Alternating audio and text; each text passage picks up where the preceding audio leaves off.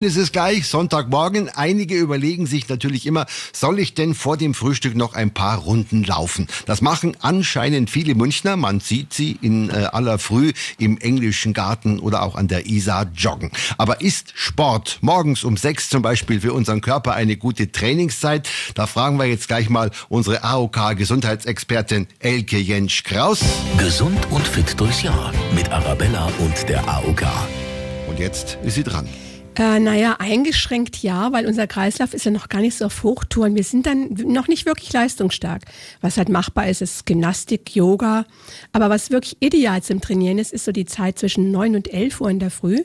Da geht zum Beispiel Yoga, Spinning oder Aerobic.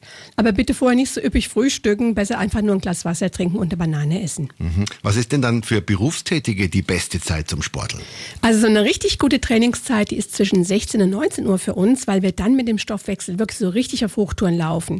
Da geht zum Beispiel Krafttraining, Ausdauersport wie das Joggen, Walken, Schwimmen, wer mag Radeln oder Tennis spielen.